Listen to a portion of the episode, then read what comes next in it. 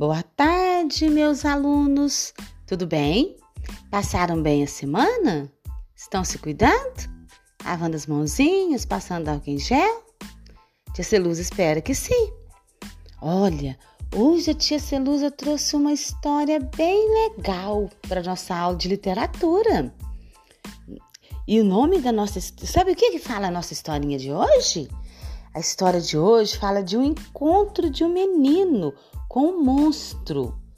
O menino que morre de medo de ir para a cama, porque à noite é quando aparecem os monstros. Mas debaixo da cama dele mora um monstro com sua família, que morre de medo de quem está lá em cima. Até que um dia eles se encontram Imaginou só o que vai sair desse encontro? Vocês vão se surpreender com a história de hoje. E a tia Celusa já vai começar. Vamos começar? O nome da história é Cama de Menino, Quarto de Monstro, Maurílio Andres, ilustração Ivan Zig. Todo dia era a mesma coisa na hora de dormir. O menino pedia água, pedia carinho nas costas, pedia para dormir com a irmã, pedia para o pai contar histórias, pedia para a mãe cantar músicas. Tudo isso para adiar a hora de ficar sozinho no quarto e pegar no sono. A família inteira falava que menino enrolado! Mas só o menino sabia a verdade por trás dessas manias todas. É que, mesmo sem nunca ter visto, mesmo sem ninguém ter lhe contado, ele tinha certeza que havia um monstro debaixo da cama.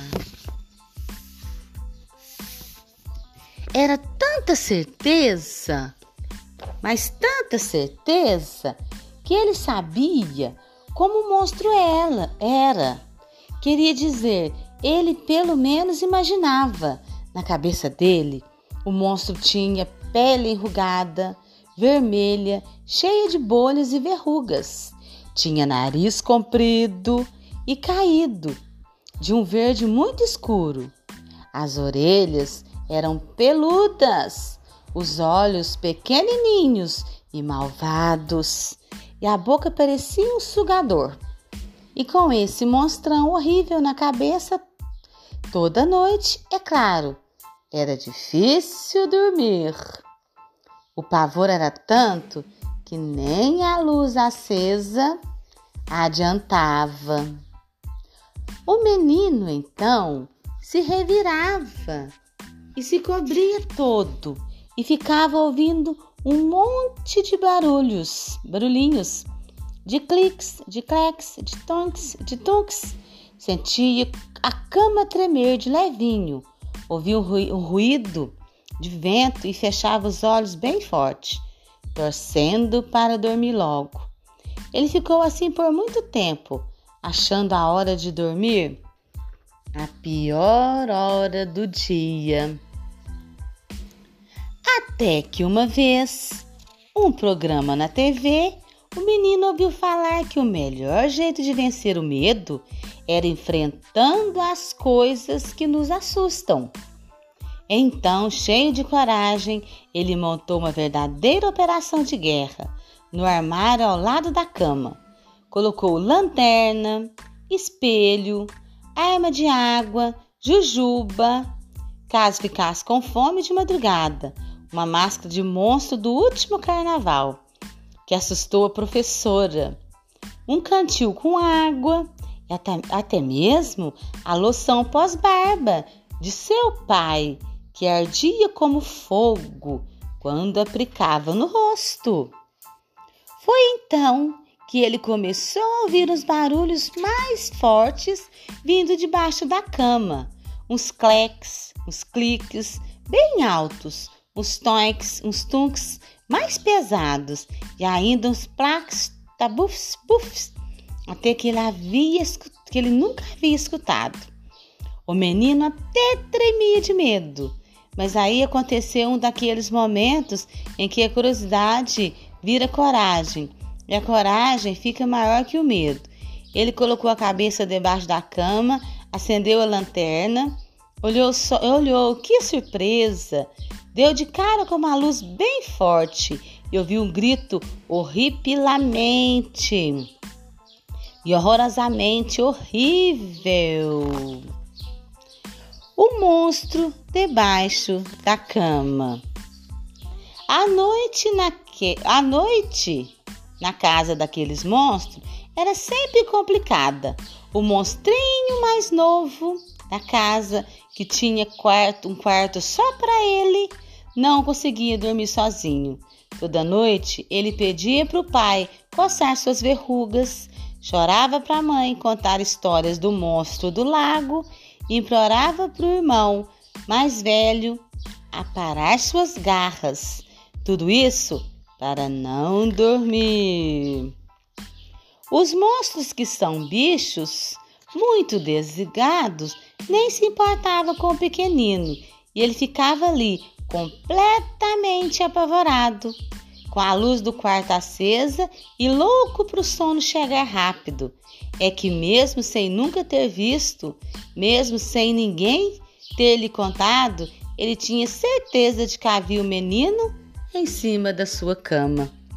Na imaginação dele, o menino era bem magrelo, com pernas, braços compridos, só tinha pelos na cabeça, além de cinco dedos sem garras em cada mão.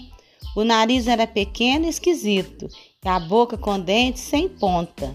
No meio da barriga também havia um negócio parecido com um botãozinho, que fazia o monstro tremer de, tremer de pavor, só sem pensar. Claro que, claro que com um menino bizarro assim na cabeça, ficou mesmo difícil dormir. Nem o beijo sugado da avó acalmava o monstrinho. Ele então abraçava seu pedaço de metal de estimação e ficava ouvindo um monte de barulhinhos, de clec, de cloque, de tenque, de tics. Sentia algo se arrastando em cima da cama. Ouvia um rosnado suave e fechava os olhos bem forte, torcendo para dormir logo. Ele ficou assim por muito tempo, achando a hora de dormir a pior hora do dia. Até que um dia, lendo o manual do monstrinho esperto, ele ficou sabendo que uma verdadeira criatura da escuridão sempre enfrenta seus piores medos. Assim, o monstrinho se preparou como um verdadeiro herói. Pegou seu brilho de sol engarrafado, um refletor de rosto, seu atirador de lama besouros caramelizados, caso ficasse com fome de madrugada, uma máscara de gente da última festa monstrina que assustou até o bicho mestre, uma porta-gosma, um porta-gosma para matar a sede e até mesmo o lisador de escama de sua mãe, que usava na cauda, na, que, usa, que usado na cauda deixava qualquer um gelado de arrepio. Não demorou para que ele começasse a ouvir em cima da cama uns barulhos mais fortes, uns claques, cloques mais estridentes, uns trenques, tiques mais graves e ainda uns procs, bifes que suas orelhas peludas nunca haviam escutado. Mesmo apavorado, ele queria ser um monstro que desse orgulho para sua mãe, para sua família. Horror, horroroso de verdade, então ele se arrastou pelo pé da cama e de, um, de, e de um impulso só abriu seu brilho de sol engarrafado e esticou seu pescoço enrugado. Em seguida, deparou com uma luz bem forte e tomou o maior susto com o grito mais agudo e meninosa meninosamente humano que ele nunca sonhou ser possível existir. O encontro. Cada um saiu gritando, desesperados para um lado. O menino, com susto, caiu no chão e se escondeu embaixo da cama. Já o monstrinho, sem pensar, subiu pelo pé da cama e ficou embaixo do cobertor. Logo os dois perceberam que estavam em lugares diferentes. O menino na casa do monstro e o monstro na casa do menino. Apesar de parecerem estranhos, até que os quartos eram parecidos. Nós dois havia roupa espalhada pelo chão, mas as do monstro fediam mais. E pôster de bandas de rock nas paredes, mas as preferidas pelo menino não eram tão boas. Cada um foi olhando a sua volta, mexendo nas coisas e percebendo que monstros e meninos também não fossem tão diferentes assim. Então o menino e o monstro falaram ao mesmo tempo: Ei, você tá aí? Depois de mais essa coincidência, os dois não resistiram e começaram a rir. Não demorou muito e já estavam amigos. O menino mostrou sua coleção de bolinhas de gude que o monstrinho tentou comer. E o monstrinho mostrou as fotos da menina mais linda da escola, que o menino achou a cara de um peixe-sapo. Ficaram amigos mesmo, daqueles de contar segredo, inventar histórias e falar das coisas que o assustavam, que já não incluíam nem menino nem monstro. Agora, toda noite, eles ficam ansiosos para ir para o quarto para colocar a conversa em dia e contar as novidades de seus mundos. E as famílias que nem sabem da história se enchem de orgulho. Fala para os vizinhos de como seus filhos venceram sozinhos os medos da hora de dormir. Enquanto isso, na verdade, na verdade, este não é o, realmente o fim. Se você acha que tudo acabou bem, para todos que fizeram parte da nossa história, talvez sejam, esteja um pouco enganado. É que ali mesmo, naquele quarto, ouvindo os risos e a conversa do menino e do monstro, havia um bicho papinho que fazia tudo para não ir para a cama na hora de dormir. Ele ficava só imaginando, morrendo de medo dos dois, aqueles seres horríveis de fora do armário. E aí, meus amores, gostaram da historinha de hoje? Cama de menino, quarto de monstro? Espero que sim.